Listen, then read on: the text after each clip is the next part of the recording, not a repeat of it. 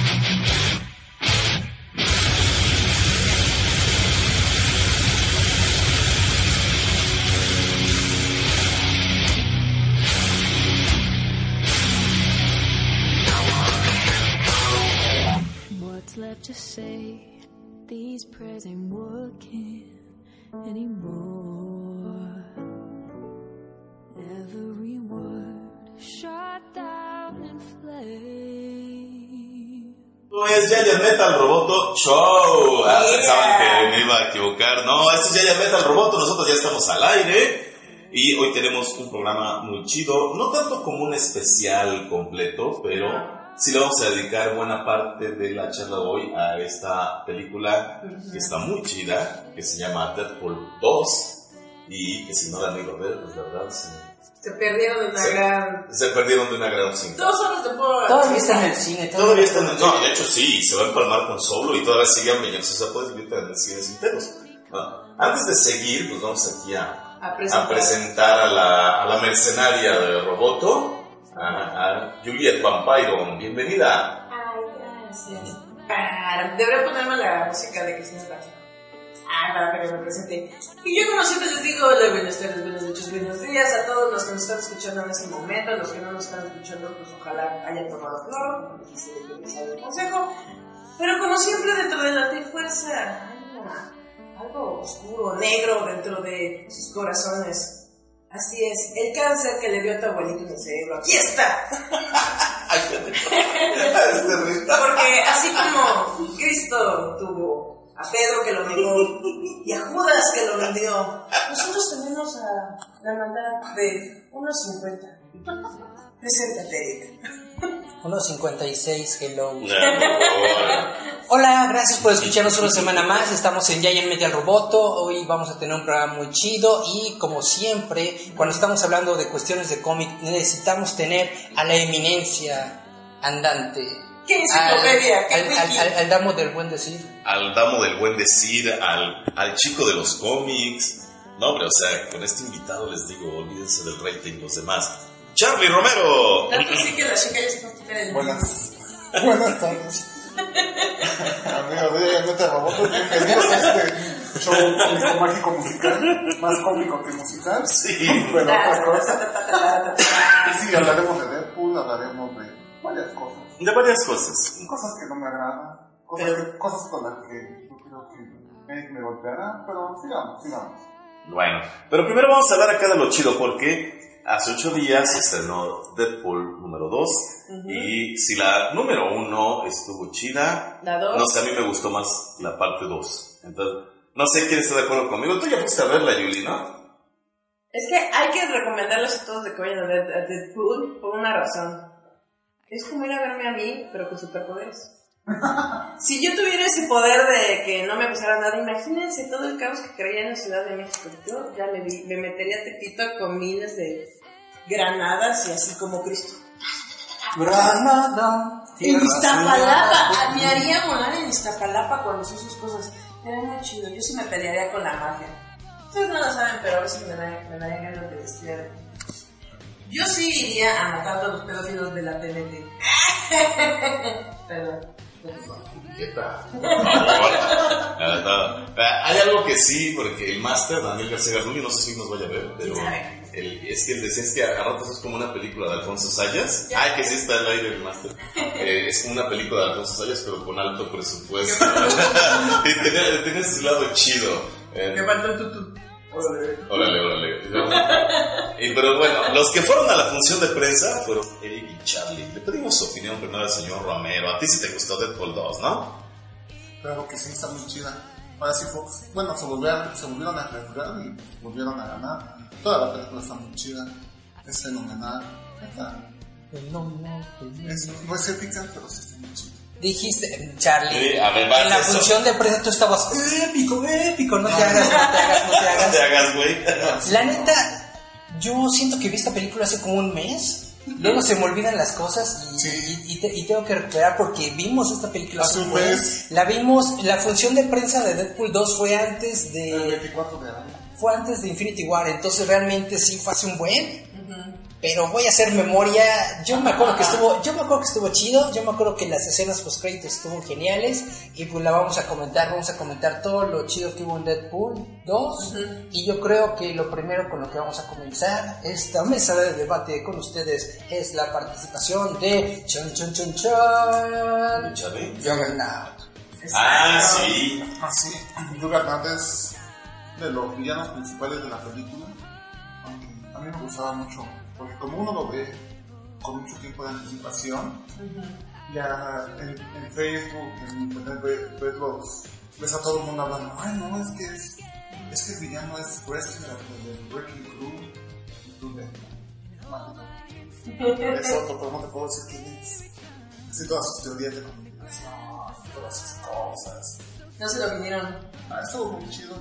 Bueno, Juggernaut ahora sí fue un Juggernaut, no fue como el de la película de X-Men 3. Fue muy buen personaje. Un buen CGI.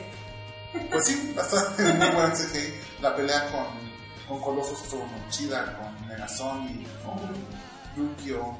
Tiene sus poderes, pero sí, estuvo muy chido. Realmente fue, fue un villano muy bueno porque si bien a mí sí me gusta eh, The Last Stand, la X-Men 3, sí tiene muchos momentitos en los que tú dices, "Meh". y uno de esos es Juggernaut, porque aunque salió Juggernaut y porque aunque dijo su frase épica de It's Juggernaut, bitch, como que le faltó, ¿no? Le faltó músculo, le faltaron 3 metros de altura, o sea, hello. Le faltó masa. Y por fin, yo creo que esta es la primera vez en la que se le rinde todo el homenaje al personaje y que realmente se le rinde, ¿cómo se dice cuando lo haces bien hecho? Bueno, lo hicieron bien. Por fin tuvimos a un. Juggernaut decente Sí. en, en- en la pantalla grande y eso es algo que se agradece mucho. Y lo genial es que se están arriesgando en la película de Deadpool, metiendo ese tipo de personajes, metiendo a personajes clásicos de los cómics que la gente No conoce quiere bien. O no conoce. o que tal vez a lo mejor lo- el público No, general no conoce bien, pero la gente de los cómics sabe quién es Juggernaut y realmente la película da un giro completamente de 180 grados en cuanto llega a Juggernaut, porque todos se tienen que unir contra él. Es una amenaza tan grande la que prácticamente todo el plot gira ahora, ¿no? En torno a detener a Juggernaut para poder eh, conseguirse con el chavito gordito. Te hablan. Este. Sí, o sea, yo, Juggernaut, pues era. Ya ves que siempre, ¿no? El tipo. El, el preso gana más fuerte y lo mantiene. Y lo mantienen en buen misterio. Sí. O sea, realmente no es algo que te lo esperes. Bueno, acá porque me la habían spoileado desde antes, pero no es algo que te lo esperes este, hasta que hasta que se rompe, digamos, los, los vagones donde van los presos. Es cuando ya ves realmente a un, a un Juggernaut. Este, él lo interpretó igual este... ¿Cómo se llama este? Ryan Reynolds también fue. Aparte de interpretar a Deadpool, él hizo... No hizo Juggernaut, pero ya todo con CGI. Ándale. O sea, él también. Ya ves que ahorita todo se puede, ¿no? Hasta él mismo le rompió las piernas a Deadpool y todo eso. Y es una parte del universo mutante que no se había explorado en las cintas de X-Men. Que por a mí sí se me hizo ahora sí que épico, épico, diría Charlie. Cuando dices que nada más siempre están tú la negación y tú en la mansión y cuando están los X-Men en la. Ah, sí. Hacen su cameo, eso me hizo genial esa escena. Este, y bueno, ya como ven, Ryan Reynolds cada vez, ese es el papel de él, ¿no? Sí.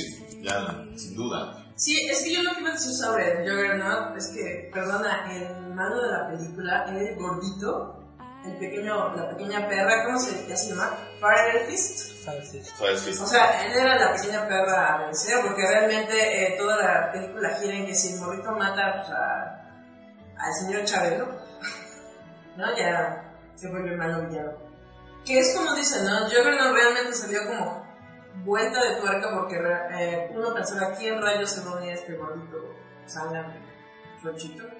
Pero yo lo único que les voy a decir que lo que me voy a robar para mí es cuando agarras su movimiento de baile. Cada vez que me vaya, voy a hacer, el lazo invisible. Porque, porque es un movimiento chido, ¿no? O sea, eh, creo que lo que más gusta, bueno, por lo menos me gustó, es que es acción tras acción tras acción. Que así no te aburres porque siempre es, te empieza a agarrar. Cuando empiezan tus momentos, digamos, románticos, aburridos, ¿no? introspectivos, es trancazos, trancazos, trancazos. Y se agradece porque va muy rápido. Nunca No. se cae. Y no, no sientes que se está cayendo nada, o sea, todos lo- los chistes y chistoretes que están, salen continuamente son físicos, son así de pensamiento rápido, que si no la captaste vas a terminar como mero riéndote tres horas después, pero es muy, muy entretenida. Se agradece que el doblaje sí lo tropicalizó, pero está muy divertido. Digamos, ni siquiera... Elmer, Elmer se puso Chayanne. No sé, nosotros hasta la misma. En inglés sí es que el. ¿Cómo se llamaba su hijo? Porque acá en español era Chayanne. También, Nada, no sé En los subtítulos sí. Sí, nosotros no sé. Ustedes no recuerdan cómo se llama el hijo. No, no, no. Ay, Es que en los subtítulos sí sale Chayanne. Pero eso es a lo que me refiero. o sea, Se te agradece todo este movimiento rápido a la película. No te aburres. Y cuando se acaba quieres más. Yo agradezco a Dios Cristo Josh Brolin. Y ya. Por Morena Baccarin, ¿eh? Por favor, ¡Oh! Dios. Es que ustedes no lo saben, pero qué mujer tan guapa. Le faltó más chichi más larga, pero de la cara está hermosa. Sí. A ver, no, usted que quiere acotar. Morena Baccarin, eh, si ustedes han visto la serie de televisión No. de, de, de Firefly Ah, no, y Serenity de, de Josh Whedon, ahí se dio prácticamente a conocer a esta actriz y desde que la vi ahí yo dije, wow, es, es, es, es genial, es hermosa esta, esta chavita, es como que muy... eh, eh, cuando tienes una sexualidad Sensual. muy Abierta. muy abierta, muy, muy explosiva. ¡Wow! Y sí, eh, eh, es muy buena actriz, está muy padre que, que estuviera en la película, aunque si les hacemos el spoiler, pues precisamente ella es la que provoca todo, toda la historia. Quería comentar de que hay, hay- hay una anécdota de que precisamente la, la escena en donde salen los X-Men fue filmada por el director de, de Dark Phoenix porque esa escena fue grabada en el set de Dark Phoenix cuando estaban realizando esa película. Entonces básicamente es- es- eso es muy padre porque tenemos a los X-Men que van a salir en Dark- dentro de Dark Phoenix. ¿Qué va a ser? Yo creo que para- Bueno, yo creo que también Dark Phoenix es una de las más esperadas. Para todos los que les gusta Jean Grey, que ya se vuelva darketa. ¿No? O sea, que ya se vuelva darketa y se vuelva poder. ¿Sí seríamos poderosa Dark Phoenix o la Bruja Pues en Avengers vs X-Men se rifaron buen tiro, pero, pero no, como que de- La Fuerza Fénix es la Fuerza Fénix. Y aunque se tenga el poder de alterar la realidad, la Fuerza Fénix es la Fuerza Fénix, pero ¿qué nos dice el? La Fuerza Fénix. Pues sí, básicamente, esta es una película muy genial, tiene muchos detalles muy padres. De hecho, los millennials y, y posers andaban de que no, que Ready Player One, de que, ay, es la película de nuestra generación que está llena de, de, de referencias y bla, bla, bla, bla. Yo creo que Deadpool le gana a las referencias.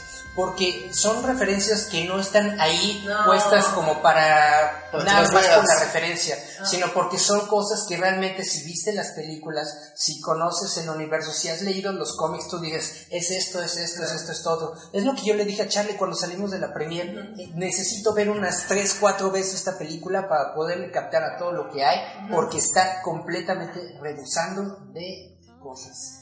Lo que, por ejemplo, lo que dicen es que dentro de la cárcel, cuando el gordito está ahí de pequeña perra, muchos sí notaron que había referencias a otros eh, Ah, sí. superhéroes que hayan metidos. Dicen, a menos que notaras al- a cómo realmente su estética de ellos, sabías quién era.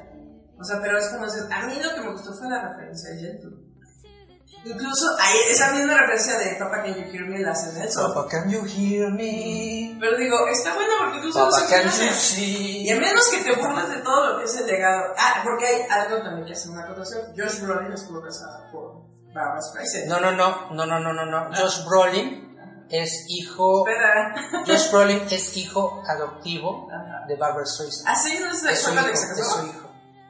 ¿No se casó con él? No, él es su hijo. No, él sí. Yo pensé que se había casado. Bárbara Streisand, Bárbara Streisand es como de la edad de Chabelo. O sea, para que más o menos lo... ¿Ubiques? Lo ubiques, sí. Yo también decía que era mucho puta para. Pero, por ejemplo, esa referencia está chida por las ondas que todo el mundo tiene en Estados Unidos sobre Barbara Streisand. Sí. O sea, incluso sus crocs, por Dios.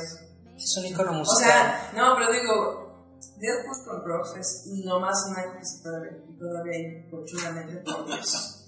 Vale. Nos vamos a escuchar una rola, ¿no? ¿Ya? Una de Deadpool número... La de la primera película. Esta de Shook con Seven and.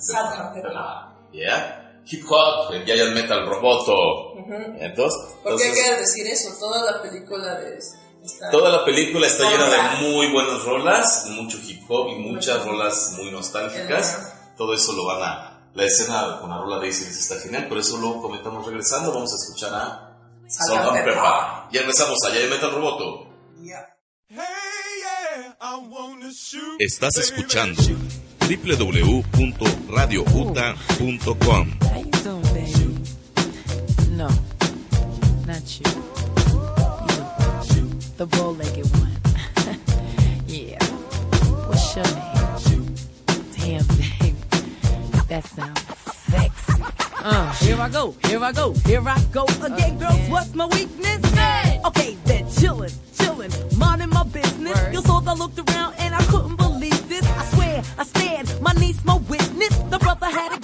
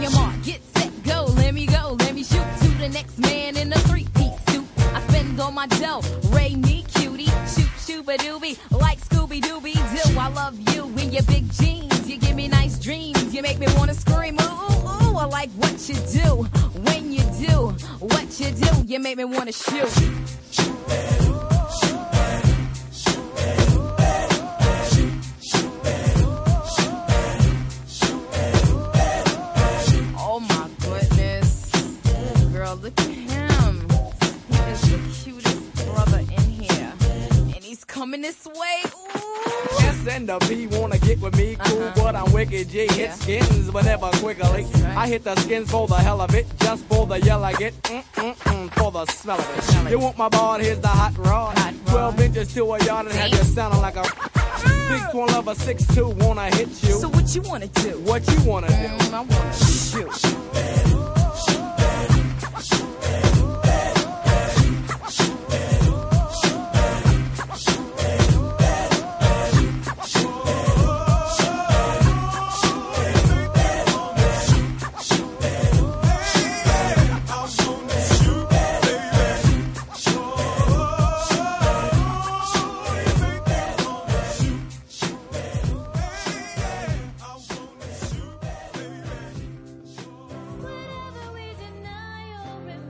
escuchando www.radiouta.com.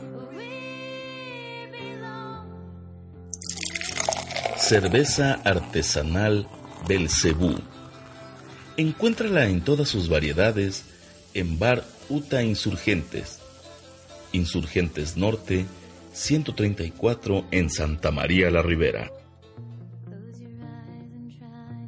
Recuerda que este programa está patrocinado por Foro Uta Radio, con dirección en Insurgentes Norte número 134, Colonia Santa María la Ribera.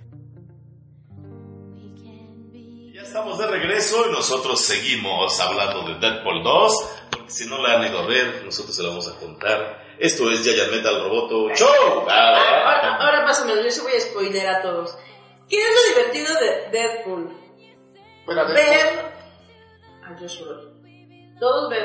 Ya lo vimos en Avengers. Ya, perdona, yo lo estoy diciendo porque está bien sabroso. Ya lo vimos en Avengers, tronando los dedos. Sí, a- algo divertido también de ahí es de que se burlan mucho eso de que están. Sí. Eso es divertido. Ah, Pero yo nada más voy a decir, todos fueron a ver a Deadpool, que no tiene trasero. Yo fui a ver a Josh Brolin, siendo sabroso. Viejito sabroso. Es un viejito sabroso. ya les pasé el pack, está muy bonito. Dice Garolito que no hay que ver colita ajena. Yo sí. Yo cuando dije eso. Ah, bueno, pero como decía, ¿qué es lo divertido de Dead- Deadpool? Todas las referencias culturales, todas las referencias dentro de los cómics. El chis- el- algo que, por ejemplo, Charlie siempre se refiere es el humor que es políticamente incorrecto. Es Ahí políticamente correcto. se lo no avienta todo. O La sea, película es políticamente correcta. espera. A ver, vamos a dar la palabra a Charlie. La película es políticamente correcta sin ser políticamente correcta. Ah, Exacto. Dos, dos positivos dan un negativo. Ajá. Eh, quitando el cantinfleo de Charlie, sí, yo creo que es una muy buena película. Yo, la, la bronca que tengo con la película es de que algunas de las escenas que son más serias, como que se sienten un poco fuera de lugar porque estás tú básicamente aquí extasiado con los chistes y con lo que está pasando y con la acción y como eso, como estaban diciendo, la película nunca se cae, Nunca. pero sí llega un momento en el que yo siento que estas escenas que son demasiado serias, aunque no tiran a la película, sí sientes como que hay una línea Sale. Que, que sobresale. Sí, es casi como si estuvieras viendo dos películas diferentes. Y es que sí es cierto de que hasta en los mismos cómics Deadpool ha tenido su, su parte seria, su parte emotiva, su parte emocional. Y en la película yo creo que a lo mejor le faltó un poquito más de gracia en los, en los momentos serios, en los momentos en los que está con, con, con la chava, con Morena Bacari, como para darle un poco más de ligereza, porque se siente demasiado, ¿Denso? en mi opinión, sí sentí que estaba demasiado denso. Y sin embargo, yo creo que de las escenas que más me gustaron de la película de Deadpool 2 son las escenas serias, porque realmente te das cuenta, es un tema recurrente, de hecho, en muchas películas. En el mismo eh, video de, de ¿cómo, cómo se llama? Hash, Hash. Ajá. Ajá, ajá, Take on- ajá, de, de Take On Me, que precisamente está como ese velo Ujú. que no puede atravesar eh, una persona para estar con su pareja. Es probablemente una referencia de ahí, pero también si ustedes recuerdan eh, Harry Potter, en, en- en Harry, Potter, en Harry Potter, en Harry tenemos el, el- el velo que se encuentra en el ministerio. Ya, también se micrófono, supone ya, que es el, es- velo que, que, que separa a, a la vida y la ¿Cómo muerte y que, y que Potter puedes ver a las personas pero no lo puedes no lo puedes atravesar de hecho uno de los Deadly Hallows que es la. La, la piedra de la resurrección precisamente tiene ese poder de que puedes ver a la persona pero no la puedes tocar. Entonces tiene referencias muy padres muy chidas sobre todo lo que es el bagaje cultural que nosotros tenemos sobre la presencia de la muerte no solamente en la literatura sino en, en, en- en- la cultura. Básica es muy buena. Deadpool Sí, o sea, yo te entiendo que lo que te refieres es de que al final de cuentas sí lleva un poquito la moraleja porque como bien dices, ¿no? En ese momento, digamos, donde se está petateando y está entrando ya a lo que es la muerte, es prácticamente como todos que le dice su vieja, morro, ah, pues. ten un propósito en la vida Sí, antes ¿no? de petatearte, haz algo bien.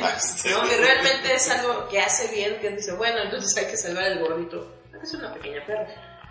Pero eso es algo bueno como moraleja, ¿no? Haz algo bien aunque te la pases cagoteándote. Porque ahí donde dices que se cae un poquito, se pone un poco denso el ambiente, donde está ahí diciendo, ya me quiero morir, como cualquier niño emo, es hazte responsable y después vuélvete al relajo, ¿no?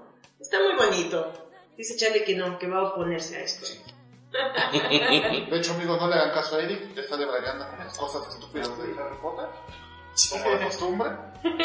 Más bien la película hace referencia. ¿Alguien que sí tiene cultura? No, Eric, obviamente no, porque no sabe. Correcto. Exacto, usted no sabe Usted nada. no sabe. No, bueno, lo que pasa es que la película hace referencia Ujú. a este, lo que explica Logan, bueno, Wolverine en los cómics, en sus números del 50 al 56. Ay, ay, ay. Y durante el especial de Ajá. consecuencias de guerra de Civil War, ¿Cuál? ¿Qué dice? en donde Logan dice que él sí muere. Él cuando él está peleando, cuando lo llegan a, bueno, este, derrotarlo a matar, él se va al otro mundo, pero no puede pasar al otro mundo. Entonces él mismo se ve en ese otro mundo. Él muere y, y va, y está vagando, él nunca puede Morir. él no puede morir, entonces a él se le aparece Jean Grey, se le aparece su la que lo cuidaba del niño Rose, que le explican que no puede morir, se le aparece Mariko Yoshida, de la misma forma que en la película en la que Wade no puede morir y no puede irse con su novia. Entonces, es una parte que, bueno, yo creo Ryan Reynolds no leyó y le gustó en la que si Wolverine no puede morir de esa manera, De Él, él- él- él no escribió la película, Charlie. se la escribió. Ryan Reynolds no Sí. escribió la película. ¿Tuvo de todo el guion? Sí. ¿Sí? sí. Wikipedia. A ver, vaya a la Wikipedia. Bueno, de todos modos, aunque Ryan Reynolds no lo hecho, fue algo que yo creo que a él le gustó y lo incluyeron. O sea, esa parte en la que, bueno, sí, me puedo morir, pero No como tú no crees. como tú, con- no, no como tú esperabas, sino que vamos a dar algo así como tipo, Limbo. tipo Logan, sí. Eric me está pidiendo la palabra, pero después porque dijo de Harry Potter me la palabra. Es que sí, Sí. tiene razón de que ha aparecido también en los cómics, pero a, a lo que yo me estoy refiriendo es de que esta eh, percepción del velo que separa la vida y la muerte es una cuestión cultural que existe dentro de la cultura estadounidense y dentro de la cultura inglesa y que se y que se y que se denota en muchas obras de la, de la cultura popular. Ahora, eh, como bien dice como bien dice Charlie, Logan y Deadpool comparten precisamente esa incapacidad de morir. Los dos fueron parte del mismo proyecto, aunque en la película. ¿Qué era el sonido qué? Eh, Weapon Arma- X. Weapon X. Sí. Más o menos de ahí sí mantienen mucho. Ese. Conociéndome todo el rato. Yo, este. Está grabando, Ahí está antes, Charlie. pues. Ahí está Charlie. Otro por la ventana. El este.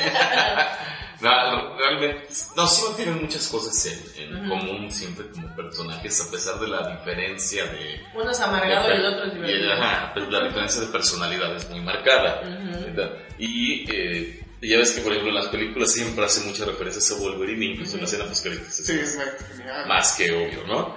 Y a Ryan Reynolds ya, como comentamos ante el cierre del corte anterior, pues ya ya es su papel, está muy cómodo. Nació para ser Deadpool. Nació para ser No para Deadpool. ser la linterna verde. No, linterna verde. Así no. como el Suavitel. Así Exacto. Así. Pero se le agradece, ¿no? Se le agradece que reivindicó eh, su papel de actor dentro del eh, universo de superhéroes. Dijo, ok, no puedo ser alguien acá como en Linterna Verde pro, chido, no me sale, pero Eso- puedo eso- ser chistosito. Eso fue culpa de, de- Yo creo que lo de, lo de Green Lantern es culpa de, de DC, no es culpa tanto de Ryan Reynolds, ¿no? Como siempre Se ha- reivindicó. como siempre se ha explicado. Warner no tiene ni idea de cómo hacer un universo de superhéroes, más bien. O sea, no es que la película... La película es mala, Green Lantern es de lo peor. Son esas películas junto con Hulk, de, sí, de Ang Lee, que son de las que deben de enterrar y quemar todas las copias así, así como el así como los videojuegos de, de ET que fueron y los enterraban así Ándale. deberían de hacerlo con Green Lantern y con con Nunca de existió, nadie jamás sabe. existió es un mito urbano que existió ah junto con la de nueva de Cuatro Fantásticos es un mito nunca existieron Nunca. Nadie, nadie, nadie las vio nunca, ¿no? Era. Todos eso. dicen haberlo visto, nadie sabe si Pero, realmente eh, existió. sin embargo, eh, llegan personajes nuevos al Claro. universo Deadpool, el universo mutante en general. Y aparte, a Cable, bueno, Yuli se fue por el lado de la sabroseada, Cable. Pero le salió chido, ¿no? A Josh Brolin. Sí. Sí. Pues de hecho John Brolin le- quedó bastante bien ser Cable Como tal. Bueno, también Thanos. Thanos estuvo magnífico, como Kevin se, se, se bastante. El mutante del futuro, Ujú. que viaja al pasado para Venga. venganza, venganza contra el gordito, Ujú. para que no matara a su familia, así de... "Ah". Pero está, bueno, toda la película Cable es como el villano, hasta Ujú. que aparece Juggernaut. Ujú. y se juntan para hacer un equipo. Bueno, ya no es X-Force porque todo se muere de la manera más graciosa posible. Que, que hay que darle una mención especial. Eh, Porque a los que vean Deadpool, para los que no entienden esa referencia, eh, uno de los de X-Force siempre bloquea, el otro es un payasito y otro se casó con Jennifer Aniston. Sí. Jennifer Aniston. Pero eso es lo divertido. A mí sí me gustó Domino Negra. Digan lo que digan. Sí. Se ganó mi corazón porque sí necesitaba negritud. Y tiene toda la actitud como Domino. O sea, porque realmente es muy divertida y usa ondas de groides acá bien chidas de solo la negritud, ¿verdad? Es como ver a Morocha Morocha. Sí, es como ver a Morocha Morocha, pero sin tanto sexo. Pero es Sí. divertido porque él, su personaje es divertido, eh, pone como, digamos, una base para Deadpool, porque Deadpool es un tonto. Y el otro es como, sí, sí, cuate, espérate. Como que es un buen balance, ¿no? Sí, es que está chido. Pero sobre todo es eso, o sea, el- la manera en que crea su... Es que yo lo que digo, si fuéramos nosotros Deadpool, yo soy Deadpool. Que Robito va a ser coloso porque todo el mundo lo desea. Eric va a ser el nerd informante. Oigan, pero sin mí. ¿Eh? Y Charlie. Charlie, ¿tú qué quieres ser? No, así. Es, Doppington. no, a mí también, eh, a mí también la Ese Domino. Domino, Domino Negra. Le sale muy bien a la chava. Y sí, la actitud de Domino de los cómics, que también era medio valemadrista, y ella la traslada muy bien al, al cine. Y ya ves que esta chava sí recibió mucho hate, pues, porque Domino es blanca, blanca, y esta chava es oscura, oscura, ¿no? Entonces, Oye, pero se le ve muy bien la caracterización. Se le ve muy bien la caracterización. Es la Black Widow Black. Ajá, es como Black Widow, Black Widow Black. Y le queda muy bien el papel y luce dentro de los personajes, Ajá. dentro de estos personajes, bueno, nuevos para el cine. Pues a mí me, me latieron bastante todo. El, no sé, Brad Pitt. Brad, da igual.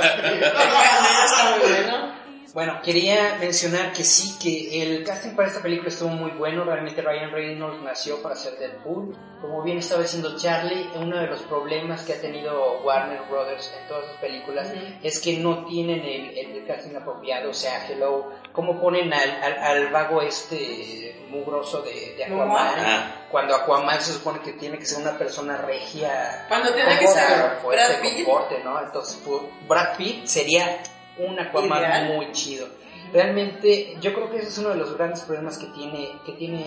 Warner, que ellos solamente se enfocan en ver más o menos quiénes pueden Ajá. vender y no en quiénes pueden darle un buen papel a, a todo esto. Eh, el ejemplo de Domino, yo creo que es uno de los mejores ejemplos de que no tienes que ponerte a criticar al el producto antes de verlo.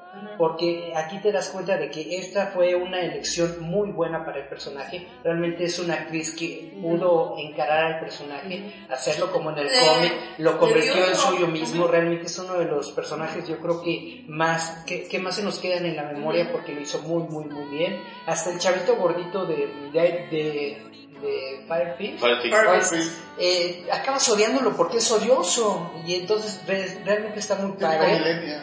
Es muy chido que la Charlie, película, Charlie, que Charlie. dentro de la película haya como esta evolución del personaje de Deadpool en la que aprende a, aprende, aprende a, a tener eh, compasión por los demás o preocuparse por los problemas de los demás y no solamente por lo que le está ocurriendo a él.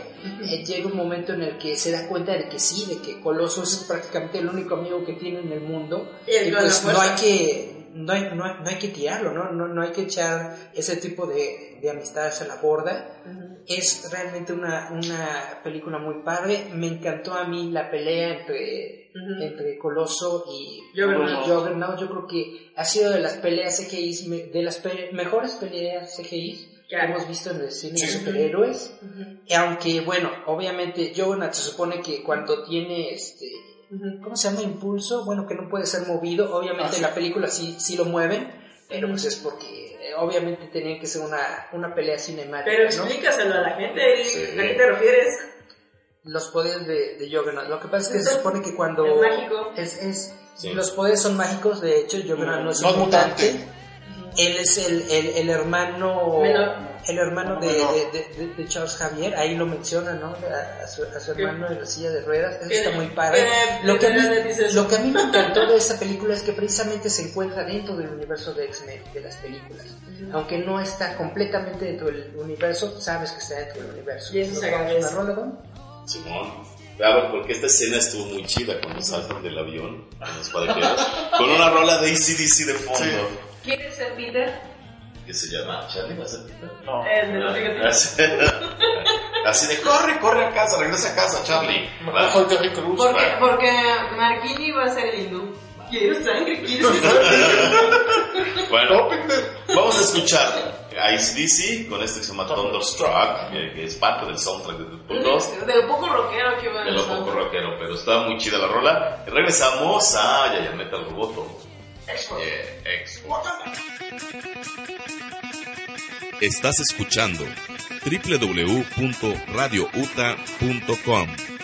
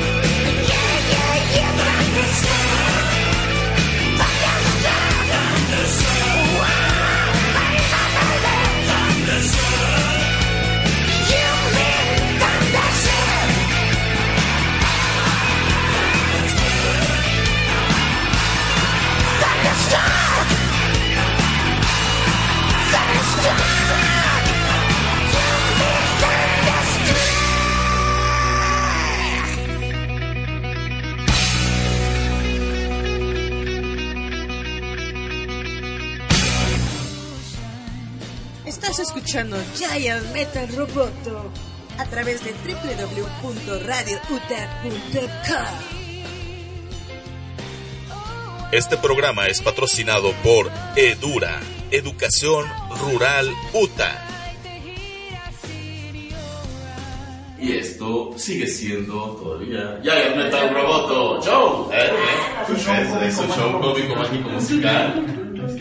Porque así como Deadpool también fue una película cómico mágica, bueno, fue muy musical. Pero, oye, sí estuvo muy chida la música de todo esto. La, The sun will come up.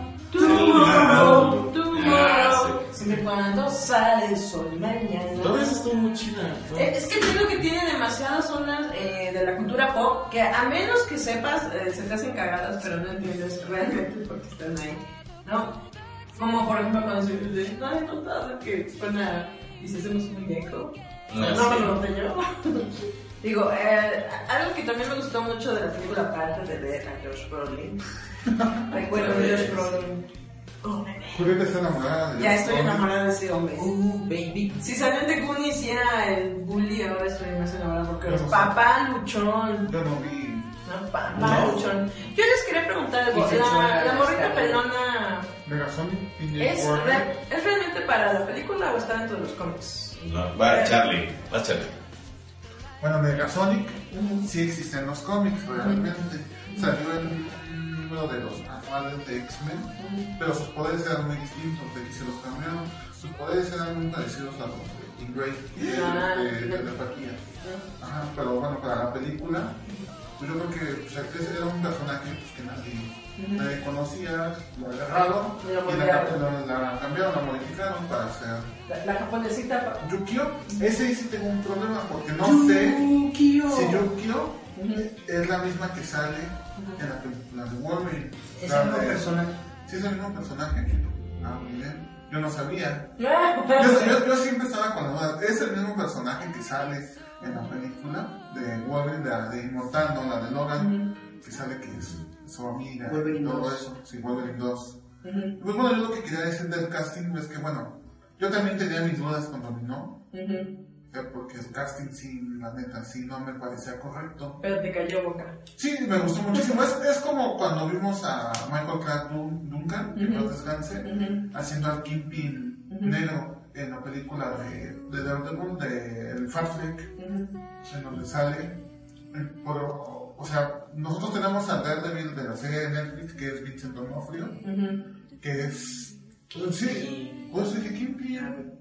Ay, una De veras, de veras. Ay, de veras. Fight, fight. Este, eh, Vincent D'Onofrio sí tiene un cierto parecido al Kingpin en los cómics, aunque le falta un poco más de altura, un poco más de musculatura.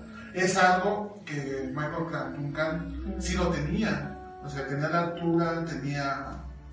o sea, La tenía el cuerpo. corpulencia, sí. la- o sea, lo único malo, bueno, no malo, Y era un actor. y era un muy buen actor, sino que lo único que el fandom no, bueno, se quejó fue que Le faltó tamaño. No, o sea, que el color. el color, pero no había otro actor Que para que diera el ancho de En ese y en ese momento no no. había, no existía. Entonces, ¿qué fue lo que hizo el Fat Fleck? Pues bueno, vamos a agarrar a Michael Duncan, que aparte hizo un muy buen papel de Kingpin. Y es lo que en este momento con la actriz, ¿cómo se llama la actriz? La de Starfire. Ah. no, No, no, no, no. eso no, eso de olvídalo, Julieta. Hizo un muy, muy buen papel, o sea, todo lo que, o sea, cuando está peleando ahí, las balas y que mi poder es el de la suerte. y, y Deadpool, no, Eso no es un eso no, eso no es un poder. Un poder es esto, las, las cosas, ¿no? O sea, lo que me gustó mucho también fue la referencia de cuando está peleando con, ¿Cable? con cable en, lo- en El balón. ¿no? Sí, no en los vagones que van así de repente que empieza a cortar las, las balas como en la película de Wolverine. Así de repente lleno de balas dice, oh, creo que tus disparos eran más, más rápidos que yo. Pero la película siempre tuvo esos, Esos gags. esos gags, o sea, lo que dice Eric que no le gustó ciertas cosas. Sí, tiene razón, o sea, la película nunca se cae. Hay partes donde se mantienen. Es una película Dinámica. din- dinámica y en cierto punto oscura, algo que debería de hacer, de verlo. Así se hace una película oscura y dinámica. con personajes bien hechos, bien estructurados, con un buen casting. Y pues las referencias de, de Deadpool, ¿no? Ah, ¿por qué eres tan oscuro? Aparte, ¿a poco vienes del universo de ese? Ah, claro. Eso estuvo muy bueno. Ah, me peleé con un tipo con una capa negra, pero ya cuando descubrimos que la mamá de José se llama Marta. ah, de, de ahí detuvo la pelea. Su mamá también se llamaba Marta. Tiene mucha referencia. Y, obviamente. y es divertida, sobre todo a los que nos gusta todo esto. Yo, yo pensé que. Yo, yo, yo he pensado que. Bueno, a lo mejor no sé, espero que Warner no me escuche. Pensé que se iban a meter con muchos problemas legales. ¿Y no? Y no. Eh, eh, al fin y al cabo es como publicidad, ¿no? Y Mala publicidad. Mala. Pero luego ya ves que Warner sí mandó un tweet a, a Ah, Ryan Reynolds Lo bien que mal entraron al, al juego, ¿no? Sí, es algo que. Me sorprende, señor, siendo abogado, dentro de las leyes dicen que si utilizas la... ¿Licencia? Lo, lo utilizas con, con motivos chuscos o de, o de parodia, no te, no te pueden demandar y es prácticamente lo, como lo usa Deadpool. Bueno, yo no entiendo. Bueno, yo no. Sí sé de leyes, pero. No porque sea abogado significa que debo de saber de todas las leyes. Pero yo conozco lo que.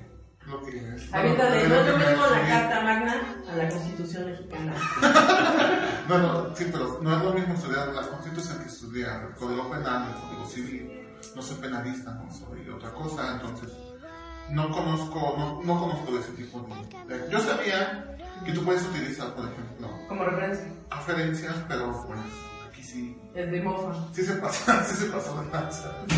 Ryan Reynolds. Bueno, pero de todos modos fue una muy buena película, fue- estuvo espectacular. Eh, Estuvo muy épica. Bastante. Ah, ¿ves cómo si estuvo épica la película? ¿Ya ves? Realmente muy buena película. Si no la han visto, la tienen que ver. Y porque Ya todo el mundo está- tiene un amigo coloso.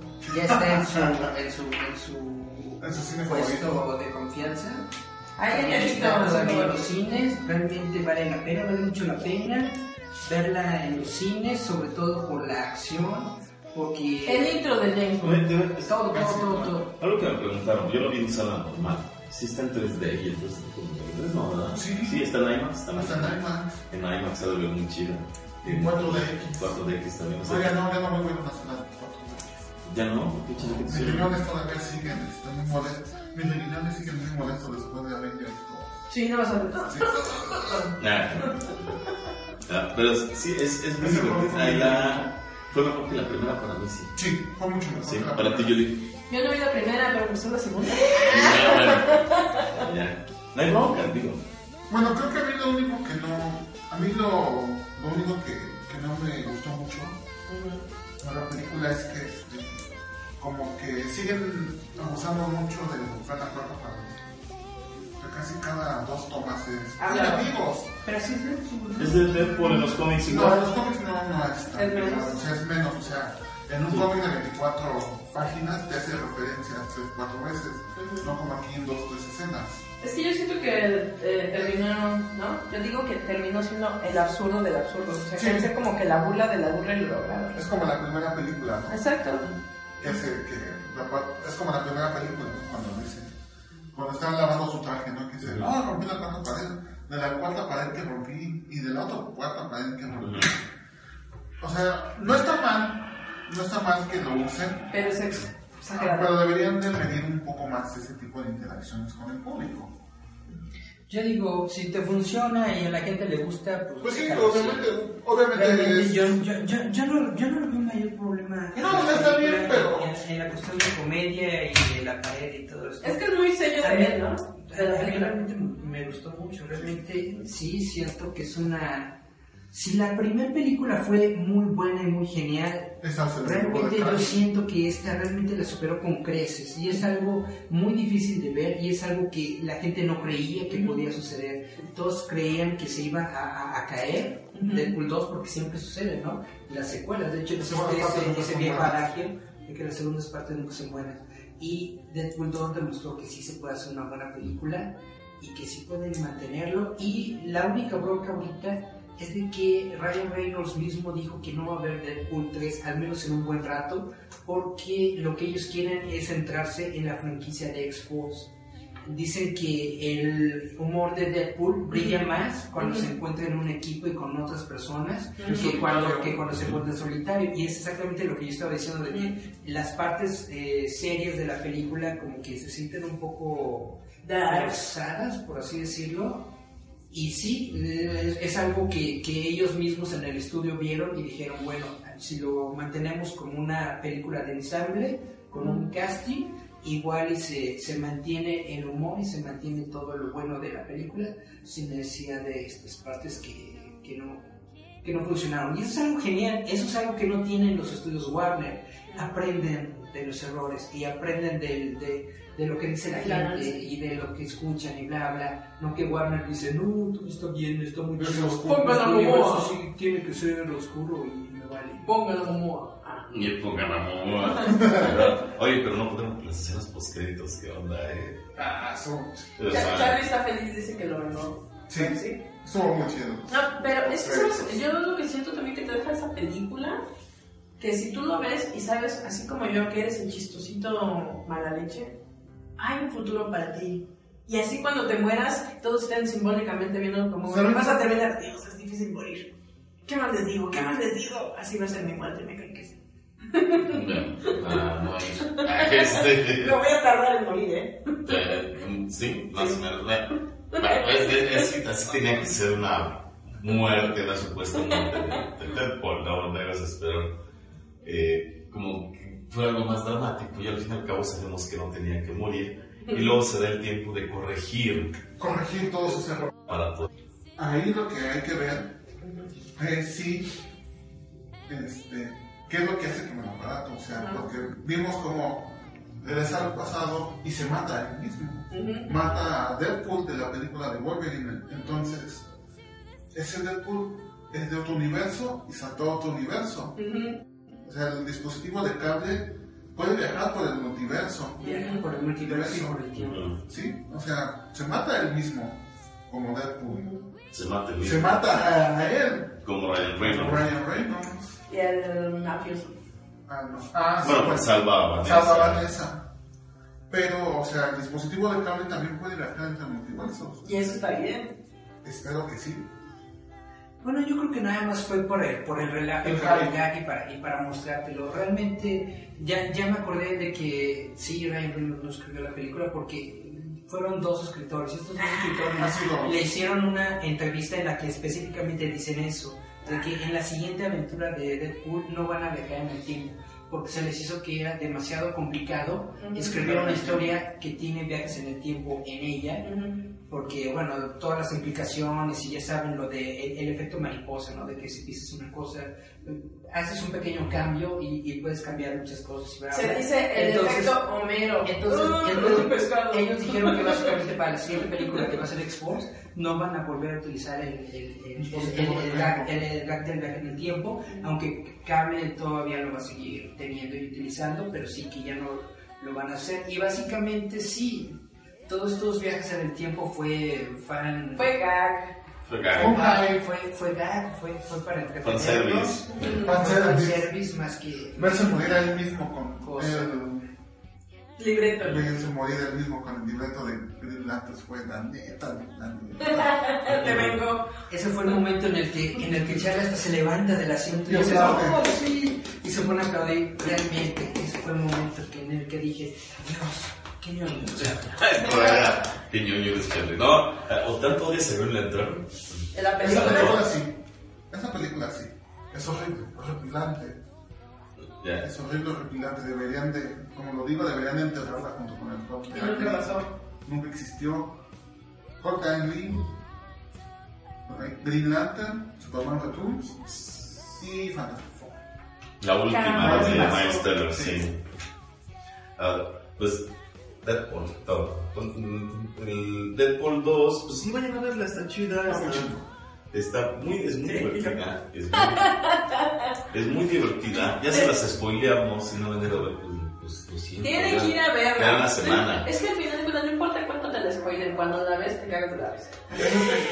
Exacto. Eso es Ya. algo que la gente Pues es debe como, como dicen que Charlie estaba en el cine y que la gente, ya cáñenlo, así, todo. así. No, no. Eric, Eric, frente te Charlie estaba ahí en, en- en- en la función de prensa gritándole al Navi, oye, ¿por qué viniste, ¿por qué viniste con Paola? Ah,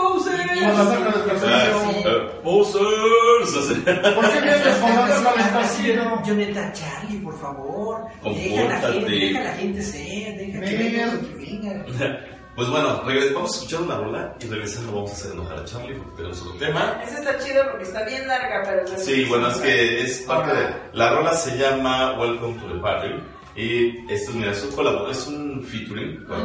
Diplo, Franz Montana, Lil Pump y Xavier Hannah Guar. Montana. Ah. Sí, el otro negro. Bien, esto, hip hop en Giant Metal Roboto, regresamos. Está Estás escuchando www.radiouta.com. We on. Step up in the party, step up in the party high. We on fire. Right up to the party, right up to the party high.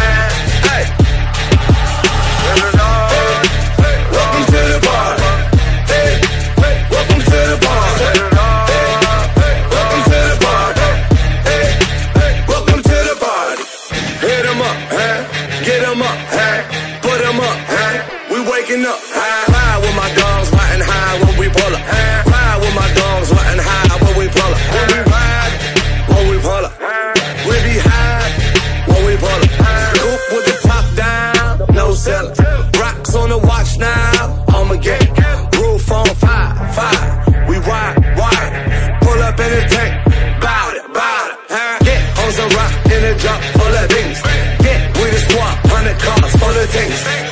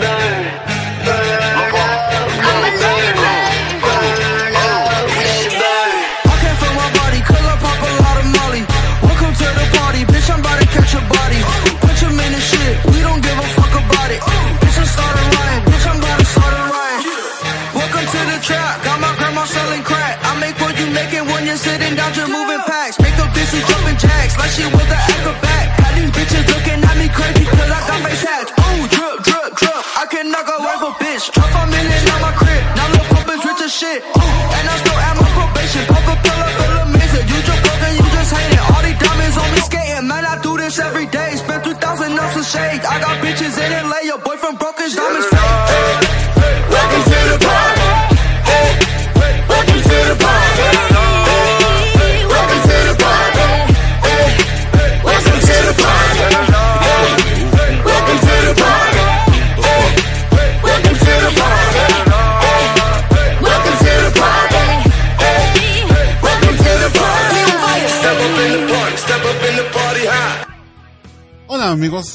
soy Charlie Romero y nos están escuchando por Radio UTA. Recuerda que este programa es patrocinado por Uta Bar Insurgentes, con dirección en Insurgentes Norte, número 134, Colonia Santa María La Ribera. Ya estamos de regreso, esto es ya ya Metal Roboto. Esto fue ya lo que teníamos que decir de Deadpool 2. Eh, vayan a ver, compren cómics de Deadpool, compren cómics de X-Force, de X-Men. Compren cómics de Deadpool de, la línea Max. De la línea Max, porque eran muy, muy chidos. Pero vamos a tocar un tema escabroso. Vamos a mover No, la pero tienes que conciencia. poner la locución de No, Porque hubo un tiempo en que existió una serie que todos los niños de los ochentas amaban. A las 7 de la noche, la mayoría, algunos extraños tipo Eric no, pero la mayoría de los niños se pegaban al televisor a verla. La conozco.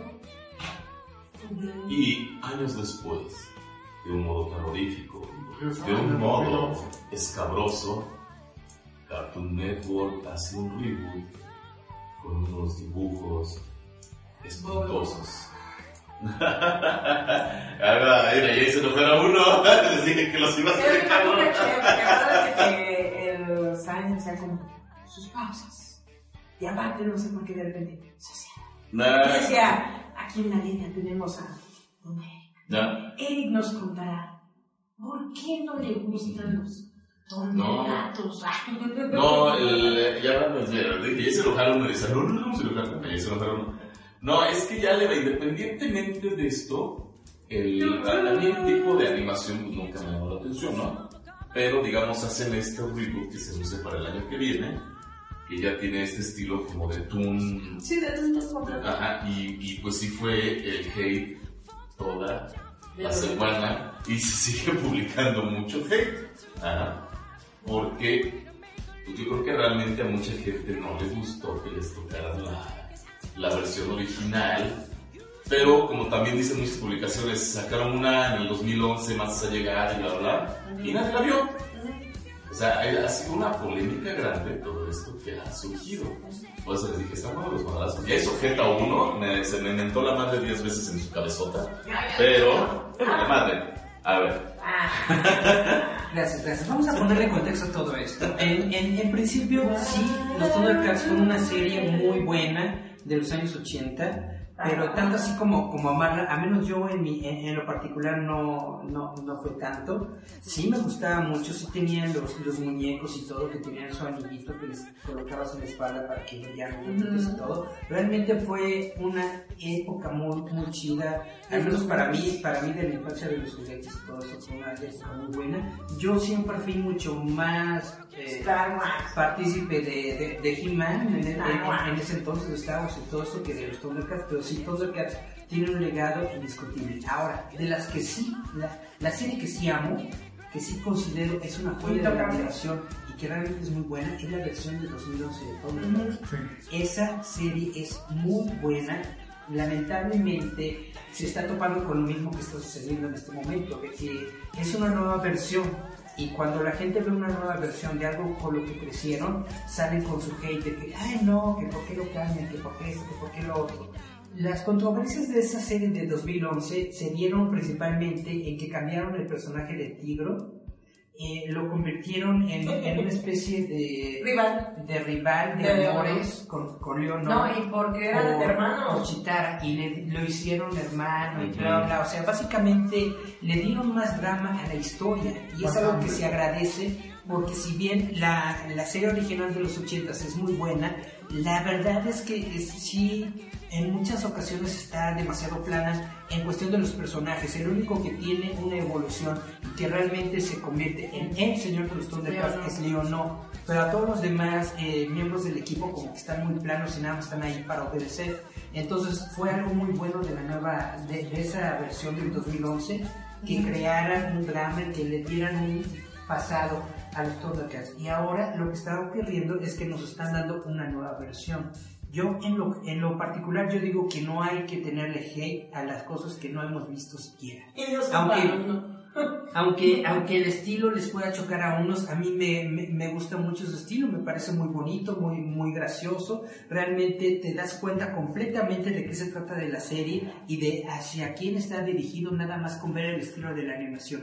Y eso es algo muy bueno. Yo creo que hay que darle, hay que darle a todo una oportunidad. Ya después cuando lo veamos y veamos que es una serie muy mala, si es que lo es, pues ya nos quejamos, pero primero hay que darle una oportunidad, porque precisamente nos queda como ejemplo la serie de 2011, que era muy buena, era muy padre, yo creo que es una joya de la animación y sin embargo, por la gente hate como Charlie Romero, que no le gusta que le toquen sus, sus, sus preciosas caricaturas de los ochentas, no tuvo la audiencia que debió tener y por eso la cancelaron. Le cedo la palabra a la, a la, a la compañera No a estás decir algo. mencionando todo el programa. No, lo que pasa No, es que no, solo no. que te refieres a que, está que sí, en la caricatura que se hace en el 2011 sería lo que estaba dentro de la animación, que era estilo Avatar.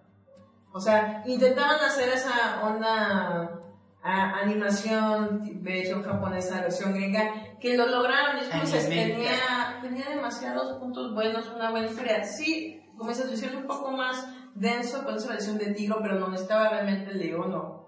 Porque en la de los 80, obviamente, el Leono, pues ya lo vimos encueradito y era el señor de los Thundercats, ¿no? ¿Cómo lo hizo? No sabemos, y aquí era la evolución. Porque veíamos que era un niño muy berrinchudo, no sabía lo que. No, no tenía ni intención de ser de los Thundercats. Ah, exactamente, eran un chavito sin ninguna dirección. Entonces, cuando lo enfrentan un poquito a Tigro, de que Tigro era el, el clásico morrito que dijo, yo sí estoy destinado a ser y tú no, pero me vale caca porque tú quieres ser. Ahí es donde León no entiende que ya no está, ahora sí, ya no hay Thundercats, son los últimos que quedan. Vete a la la chila. Ah, yo siento que Chitara por eso le decía chavita, porque en el original es como su niñera, literal.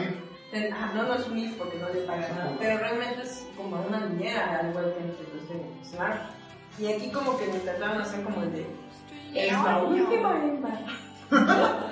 O sea, eh, algo que a mí me gustó de esa serie fue la de Pantro, donde ahí todavía tenía un background, donde sí tenía familia, donde te explicaban por qué él era científico, por qué era constructor, por qué era El doctor, era mecánico de. Pantro era la onda. Pero tenía una historia. Estaba muy chido. Snarf no hablaba, realmente nada más era mascota. Los- se, y se agradece, y se agradece. Ajá, en los 80 los felinos nunca crecieron. O sea, León era bebito y ellos ya eran adolescentes y nunca crecieron, nunca un Bueno, Bueno, chocolate. ¿Qué hiciste de Erika la con un creció. No, o sea, lo divertido, como decimos, muchas de las caricaturas de los 80 fueron hechas para vender juguetes. Sí, querían la garra, sí, querían la espada. Sí, ves todos los documentales y están hechos en base a todo ese merchandising. Que a todos nos gustaban mucho las series, sí, porque eran aventuras, porque el bueno era bueno, el malo era malo, siempre estaba el malo tonto, los secuestros, o sea, era de aventuras para ese momento. Ahorita lo que estamos viviendo es que todos los que ya tienen, ya ni 30, 40 años están llorando de que sus caricaturas, hay que entender esto, Thundercats es roar para niños. Esos niños que no conocen los Thundercats, pero es como lo que yo he hecho con Titans. Todos los que vienen ahorita Teen Titans Go quieren entender Teen Titans Go y buscan a todos los cómics que son referencia para entenderle el maldito chiste de Robin Trauma o porque salen cuatro Robins. O sea, al final cuentas es una introducción a todos estos niñitos con los personajes, porque les aseguro que aunque les pongan el mural más tonto, si buscan los momentos gracias a Dios y y Google, van a buscar las series del pasado y van a decir, ellos ya van a decir como siempre ¿no? Introducción. Tiene algo de eso. Ahora también está. Pues yo de morro, sí, sí me gusta. Ay, los cómics están chidos o algo. Yo lo que dije al inicio quería que empecé a hacer jetas y se ve que se está aguantando el chorro. Pero yo lo decía porque igual, yo sí veía los Thundercats. Y yo pienso que la primera temporada de los 80 era muy chida. Ya ves la segunda, dices no mames, y ves la tercera y dices mejor le pongo a otra cosa. La verdad. No, no, eh, a partidos políticos, déjale. No, es en serio. O sea, porque a veces por la nostalgia de, nos vamos como que toda fue maravillosa y no es cierto. La primera temporada es genial, la segunda baja y la tercera es de no mames. Ajá. Bueno, ya digo, llegan, a mí por ejemplo, este, yo entiendo cuando existe, pues con mi sobrinita he visto Gravity Falls, que, que muchos la tienen como que tienen mucho en común con esta animación. Es Para mí está mejor dibujadita, ¿no? Pero ahora que veo que salen ellos, porque fuera del aire comentábamos con Eric, están compartiendo mucho el intro de, lo- de la caricatura de los ochentas. Es que vean qué, anima- qué maravillosa animación. Sí, el intro está maravillosa, la animación está increíble. Ya ves un episodio y ya no es tanto. Pero a mí se me hace chistoso el fenómeno, porque hay muchos personajes. O sea, es que ni cuando surgió Teen Titans Go hicieron todo. Bueno, sí lo hicieron, pero no Pero- importó tanto. No, es que, es que, bueno, lo que dice Yuri, sí lo hicieron, pero no fue tanto. Pero no, no, para mí no fue ni la mitad del que se está haciendo con Thundercats. Y mira que no es algo que me llame la atención, lo más probable es que yo nunca la vea. los 40.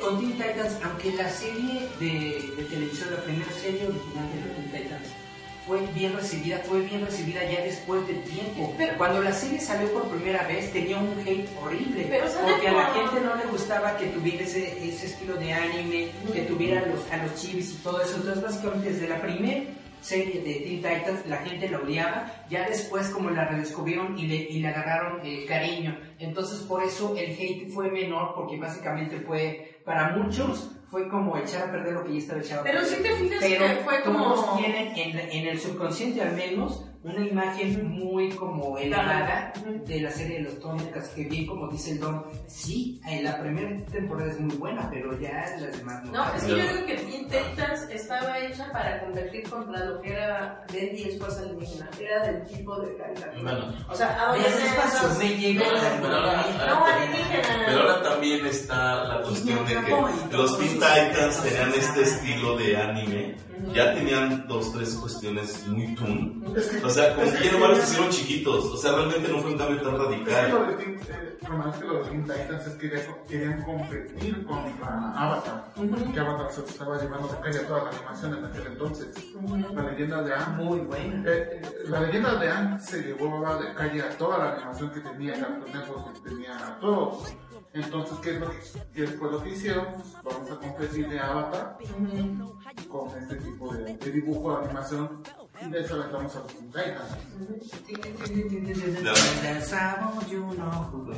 Bueno, mejor acá. Este, y eso, eso es lo que está pasando. Y yo, y yo sí lo digo, yo veo el póster o veo el, el trailer y digo, ay, no. O sea, Charlie, a ver, o sea, pero hay cosas, también hay una cosa de que el, no, ahorita le voy a dar el micrófono a Charlie.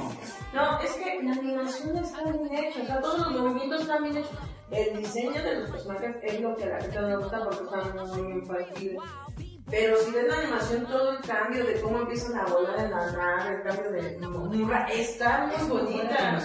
Pero el diseño es el que les está chocando a la cabeza. Bueno, también fíjate, o sea, tan fácil como yo al menos en el caso personal. Claro, ¿no? no Pero sé que todos van a ser fans. yo no, no, no sé, yo soy muy mal consumidor de series y no creo que yo deje de hacer algo como para verlo. O sea, Apenas hay algo fue como cuando, no, Batman Ninja. fue apenas, no, Batman Ninja la vi la semana que se estrenó y a mí eh, es insulsa, es absurda. No, no, Muy bonita animación, Eh, gran historia. no, ajá. Entonces, mira que yo soy súper fan del hombre murciélago. Claro, vamos a regresar. Claro, señor. Regresamos con Shazam. No, mejor otra vez con Thundercats, ¿no? No. No. Tenemos el minuto. Ah, son tres segundos. ¿No? Entonces, a ver, Charlie, ¿qué opinas?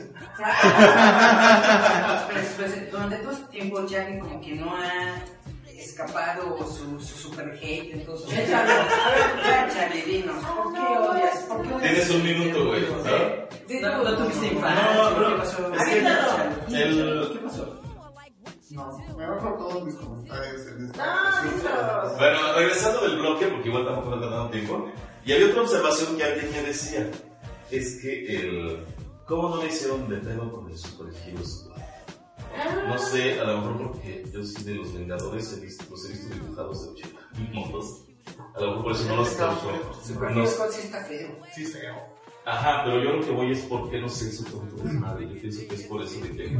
Yo sí llegué a tener Porque juguete o algo que era. que era eh, no tenemos otra referencia de los. Thundercats. Bueno, Repi- repito, la gente tiene Thundercats en un sitio demasiado elevado y tal vez a los personajes de Marvel no tanto.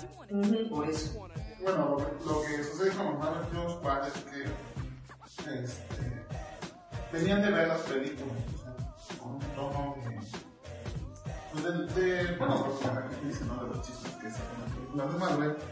Entonces, lo que hacen es eso, o sea, vamos a tener una serie chistosa para los niños, o sea, pero con una animación no tan horrible, no tan fea, pero está diseñada exactamente para los niños. Como ahorita En la- las en la- chavitas, ¿no? O sea, porque en aquellos años teníamos dos, dos series. Eh, no, de, de Vengadores. Teníamos El los universo. los seres más poderosos de la Tierra y teníamos esa. Entonces teníamos una caricatura hecha para niños Somos uno a y luchar. tenemos una caricatura un poco más, más adulta, o sea, un poco más para, para vamos. gente. Bien. Bueno, vamos a escuchar una rola. Vamos a a Skrillex. Esto se llama Bangarang. También forma parte del trailer de Deadpool. Porque el dos step. Ya, ya. Y regresamos a nuestro último bloque. Los voy a seguir haciendo enojada. Regresamos a Roboto. Ay, ay, ay. Show. Ah.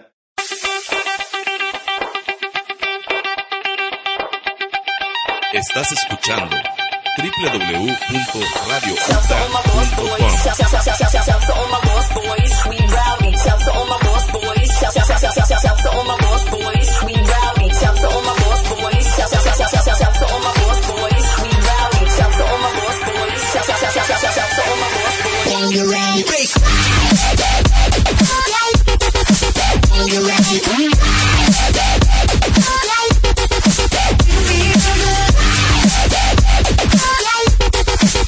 www.radiouta.com.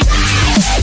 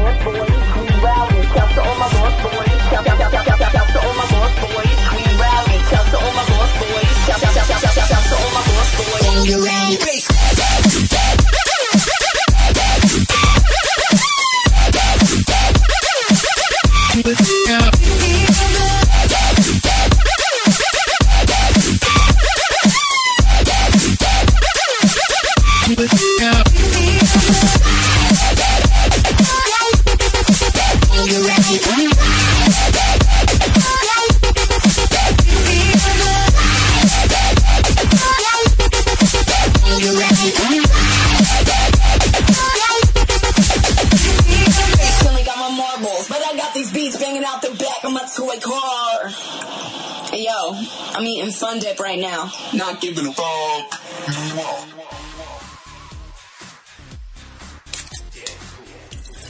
Disfruta todas las variedades que Cervecería Artesanal Belcebú tiene preparadas para ti en el bar Uta Insurgentes. Insurgentes Norte 134, Santa María la Ribera.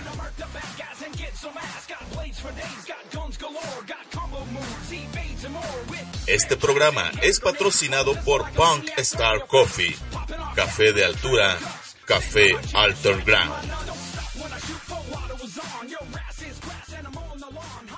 Y este ya es nuestro último bloque. Esto es Giant Metal Roboto, el show.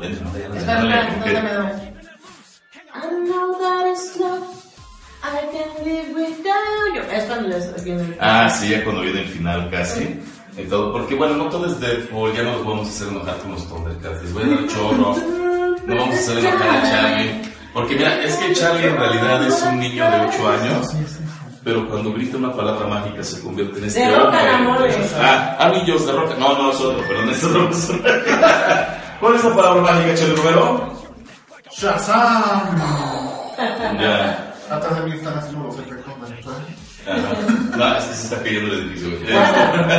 Cuando Billy Batson dice la palabra mágica y cuando nos explica que todas las palabras son mágicas y grita Shazam, Él se transforma en el.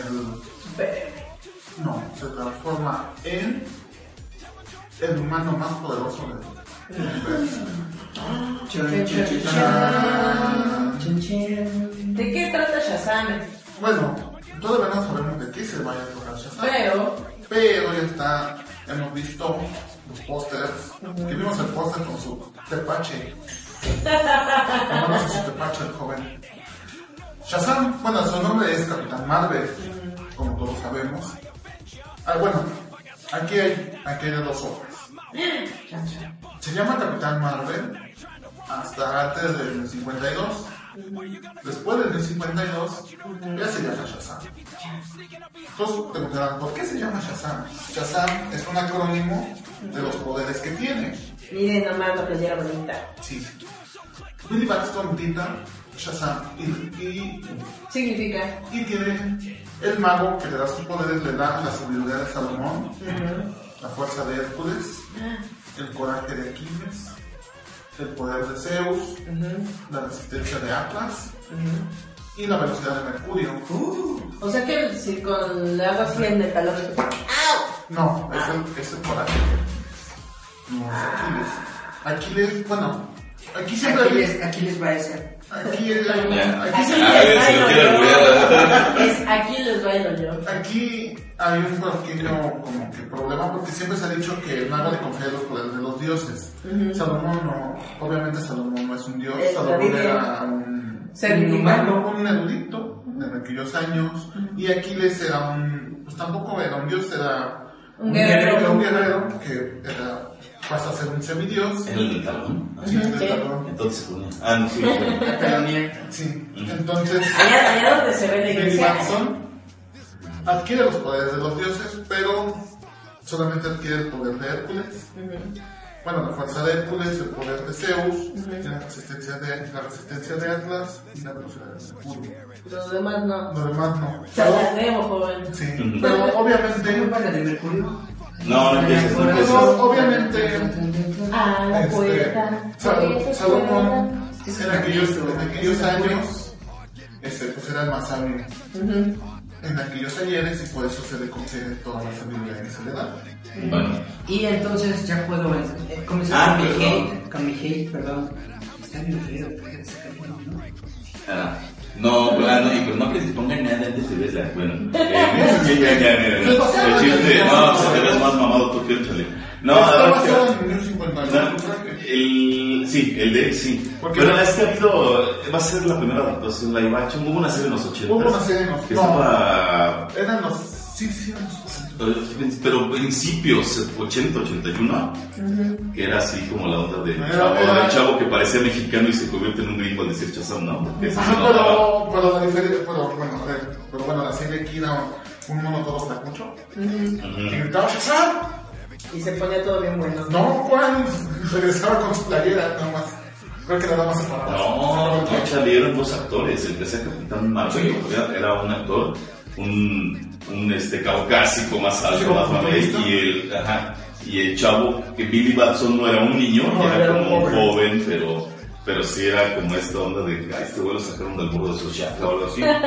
Eh, ha sido la única adap- adaptación live action, porque entonces no, no va a tener tanto problema sacar el va a ser el Shazam, no definitivo, pero sí el primero para el primero prácticamente. Porque no creo que esta adaptación de los 80 no, no es como Thundercats con las series de la actualidad que, que sí tiene como un, Peso. que sí marca como mucho Lo que, sí, lo, que sí, lo que sí ha tenido Shazam ha sido participación en las series animadas, ¿no? O En sea, Liga de la Justicia Ilimitada, unos sí, capítulos muy chidos. Cuando pelea con, con Superman. Y tiene otro capítulo donde aparece, también en series anteriores. Película. Tiene una serie en los 60, Capitán Marvel, De animada. animada. Totorrona, pero Sí. está chida. ¿Se rifa contra Superman? No, aquí no. Este, eh, eh, En yo sí de sí, sí, yo sí Unlimited, sí. En la- Es de la segunda temporada, que es de la mejor, este, creo que es la mejor temporada que tiene Justice League, la segunda. Y, la- y como dice Eric, en la película, Capitán, este, Los más buscados, Superman Batman, no guante, es muy, también muy buena película. Pero bueno, a mí en los personajes también de mis personajes favoritos. ¿Por qué? Porque, bueno, Shazam, bueno, aparte de que vimos todo lo de la mitología Griega. Ay, el personaje siempre se me ha hecho así como que muy, muy correcto. Siempre ha sido así. Como el Capitán América. Ajá, por eso Como Superman. Es como un super, es como un, es el Superman mágico. De hecho, sí, de hecho, este, en los 40, 50 era Superman, pero mágico. De hecho, por eso DC este, demanda a Fawcett Comics, porque dicen que eran muy parecidos, aunque no ten- que nada más eran parecidos físicamente, pero tienen poderes distintos. A ver, Eric. Si me permiten hacer un poco de historia sobre el personaje, como bien dice Charlie, es de la editorial Fawcett, que es de Inglaterra. Ellos precisamente crearon esta línea de cómics que básicamente sí era crear a su propio Superman con su propio eh, equipo de, de, de super, Super amigos. de super Sí, sí, poderosos y precisamente para alejarse un poco de, de- de- del personaje original le dan poderes mágicos. Esta serie es muy padre y es muy chida precisamente porque a partir de estos cómics de Fawcett después surgió una de las historias que yo considero son de las mejores que existen dentro del cómic de los años 80 que marcaron realmente a toda una nueva generación que es Miracle Man en donde estuvieron participando Ah, buenísima. Neil- Neil Gaiman y sobre todo el viejito chacarroso que más queremos en este programa Alan Moore. Alan Moore. Two es, Englishmen. es la onda que obviamente. Surgió después de que una editorial se quedó con los, con los derechos y le cambiaron el nombre. ¿verdad? Pues es, es- ahí no hay mucha bronca. Oye, eso está cool, imagínate. Ah, Neil Gaiman le pone la, la- así, Neil Gaiman le pone la ilusión y el otro achacoso le pone la realidad. Miracle Man gritaba Kimota. Ándale. Kimota, que es Atomic en, en- en- al revés. Ajá. Sí, Miracle Man gritaba Kimota le daba poder. No, no recuerdo si eran acrónimos. No, no leí bien el cómic. Bueno, sí lo leí, pero más, más adelante. O sea, no, no sé si Kimota. O sea, ¿te brincaste esa página donde viene ese código? No, yo lo empecé a leer mucho después. Ah, perdón, Charlie. Sí, bueno, pero. Yo lo leí adelantado. Sí, ya lo leí ya adelantado. No lo leí desde el principio, los primeros números. Así que no sé si Miracle Man tenía algunas referencias con Shazam. Sí, tenía, tenía, hecho, tenía muchas referencias guiños, precisamente cuando ya se lo quedó a esta nueva eh, eh, editorial que, que, que no me acuerdo cómo se llama, pues básicamente conservó algunos de los elementos, pero obviamente tuvo que cambiar otros para que no los estuvieran pues demandando, ¿no? Sobre todo DC Comics que ya se había quedado con el personaje y pues ya saben cómo son de litigiosos estos cuadros. Lo que yo quería comentar antes de pasar el micrófono es de que lo que a mí más me emociona de la nueva película de Shazam es mi compañero La Piedrita, que va a ser Black Adam. Ah, pues eso va a estar. Ahora, por ejemplo, con todo lo que ya sabemos de cómics, todo esto, ¿qué tan fácil va a ser adaptar a Shazam? O van a cargarle mucho peso a Billy Batson, ¿no? Porque en el póster se ve. Se ve más Billy Batson que Shazam, ¿no? Pues, que Capitán Marvel. Bueno, en el, bueno, en el póster, que acaba de ser como decíamos, sale Shazam con su tepache, sí, tomándose su tepache. Mm, Pues yo creo que sí va a haber como que un protagonismo más de Billy que de Shazam. O quién sabe, bueno, todavía no tenemos este, cómo vaya a ser la interacción que tengan con Dwayne Johnson, bueno, con Black Adam, que también recordemos que el mismo hechicero le da sus poderes a Black Adam, pero ellos son a base de los dioses este, egipcios. Sí, Que son las gandallones. Ajá, o sea, eh, Black, Adam tiene, Black Adam tiene el poder de ser, de amor, de Eru. ¿Quién es ese mon? No, no, es- Bueno, los, Sí, es amor. los demás de no, no recuerdo, pero también. Les dan el poder de básquet los gatos. Sí, creo que también el poder de Anubis. Sí. Ah, de la muerte. Sí, o sea, Black Adam tiene un juego distinto de poderes. ¿Cómo se llama el otro? El otro. ¿Cuál? Ra. Ra- No, Sí. Ra. Aquí no. porque- Mugre. No, no, no, porque aquí el nombre no, no tiene. Ah, bueno, pero ahí va. Sí, o sea, probablemente veamos un poco más lo que es. Yo quiero pensar que a lo mejor vamos a ver un poco más a, a Shazam, bueno, a Capitán Marvel que a Billy, por ejemplo, por la interacción que va a tener, ¿no? La pelea de, de Black Adam con, con Shazam. A lo mejor sí, vean, obviamente tenemos que ver este, a Billy cómo quiere sus poderes, este, cómo va con el mago, todo. Y probablemente vamos a ver a Shazam. Nada más como último, último comentario, yo quería eh, decir de que le hicieron una entrevista a, lo- a los, al escritor o escritor de la película y dijeron que iba a ser muy similar a la película de Tom Hanks en donde, en Tom pide un Deseo. con una maquinita mágica Es que, lo, que, que lo hace, que lo hace un adulto. Entonces básicamente va a ser algo así, como de cómo es la, la, la vida de, de un niño dentro de un cuerpo de un adulto pero con superpoderes. Entonces, por eso yo siento que a lo mejor vamos a tener más Como una parodia. a, a- a la versión adulta, pero comportándose como niño. Bueno, quizá aquí haya algún problema con eso. Porque recordamos que Billy es Billy Baston. Billy Baston es un niño. Pero Billy no, Billy no se vuelve el Capitán Marvel. O sea, Billy, eh, Billy no crece y se vuelve Shazam. Sino que cuando Billy grita Shazam, el, Capitán Marvel sale. Toma Es- ajá, el Capitán Marvel es una persona aparte. No es Billy siendo grande, o sea, siendo un adulto. Sino que Es el personaje. Ajá, o sea, hacen como que un intercambio de, de, De de cuerpos. lugares. Ajá. Billy Baston se va y en su lugar queda. Posesión de cuerpos. No porque tampoco, sino que Shazam sale, o sea, sale de, de un limbo, pero sale con parte de los recuerdos y de lo que Billy hizo, o Billy le habla y le dice lo que. Desdoblamiento de almas. Ajá. Cuando Billy está en, en, en- en su recámara este, jalando al ganso, eh, ¿Se acuerdan de Shazam se acuerda. Diga, "Uy, Billy". Chino. Recordemos que Billy es un niño, No es un adolescente. Como es un adolescente, Billy Barton es un niño, no le hagan caso a Erika. Oye, Erika ha estado imposible y ha hecho pura tontería. Es, Siempre. es que no, de veras, luego. El, es que la cuestión, tú ves la, digamos, cómo está actuando la foto Zachary Levi, Sí. y es la expresión de un niño. Ajá, sí. Es como si Billy Batson estuviera más presente en la actuación que él hace. Bueno, ya no nos queda mucho tiempo. Vamos a comentarios finales. A ver, la dama del mal decir, Julián, ya nos vamos casi. ¿A qué nos esperan esto? Josh Brolin está Voy a soñar con ese señor durante un tiempo hasta que vuelva a salir los Avengers y vuelva a pensar en el Loki Boki. Es que estaba pensando en sus bellos cuerpos. Sí, porque me tiene que regresar a la nutria marina, oigan, se lo llevó Thanos. Con ojitos de otoño. Pero sí, dense un chance, como hemos dicho, no. Vean, Deadpool está muy cagadona. No le el feo todavía a los felinos roar. Dejen primero que se hagan odiar por sí mismos, ya no ni siquiera por sino ellos mismos. Y como hemos dicho, pues mínimo infórmense quién es Shazam. Yo me quedé así como Lidio. Ay, no sé si- No, ese es, no, ese es Que va a, a, a las tiendas de conveniencia en tacones bien, ¿eh? Eh, bueno, pues igual, eso sí, si de repente la serie se hace odiar, ya de veras va a ser todo un fenómeno. No, pues, Charlie, gracias por venir de nuevo. Ah, gracias por estar con nosotros. Pero no te hecho enojar mucho, güey. No, el día de hoy no, el día de hoy no.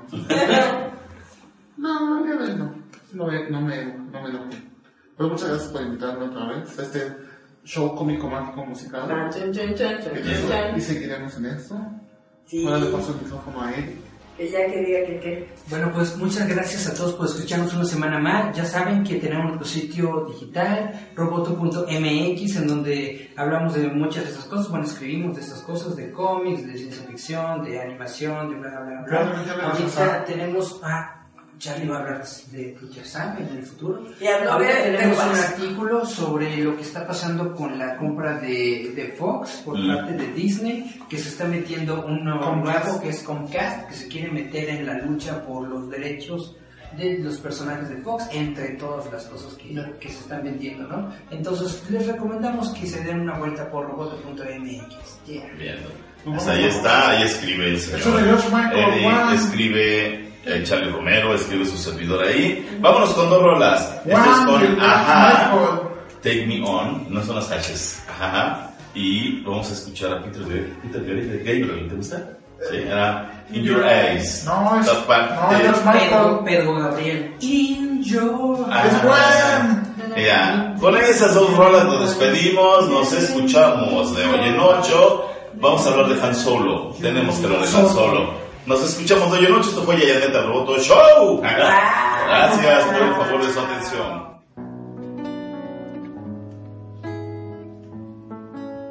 Estás escuchando www.radiouta.com. Talking away. Oh, I don't know what I'm to say. I'll say it anyway. Today is another day to find you shying away. I'll be coming for your love, okay, and take on me. Take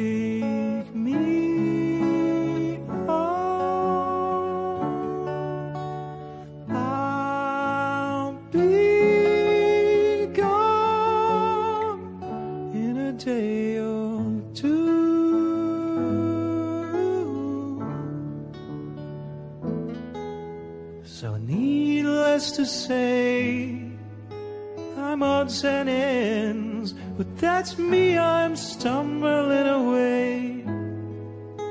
Slowly learning that life is okay, and say after me, it's no better to be safe than sorry, and, and take on me. Take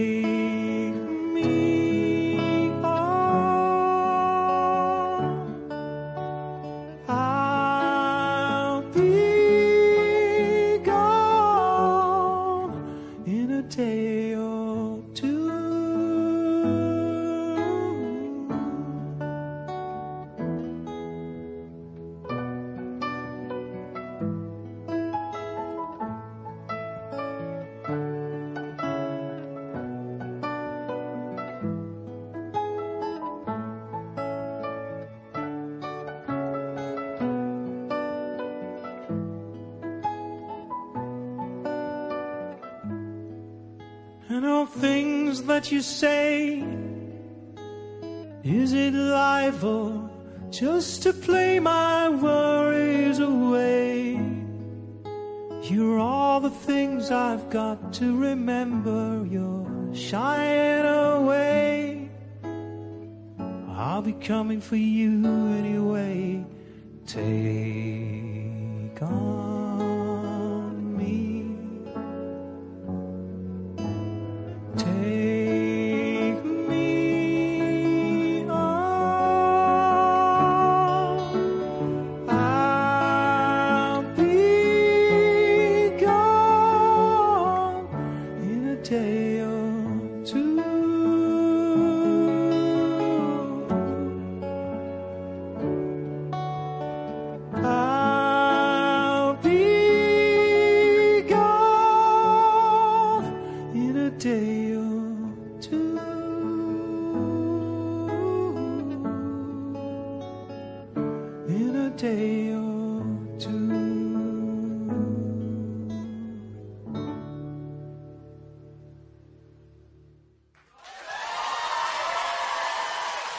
este programa está patrocinado por Foro Uta Radio, con dirección en Insurgentes Norte número 134, Colonia Santa María la Ribera.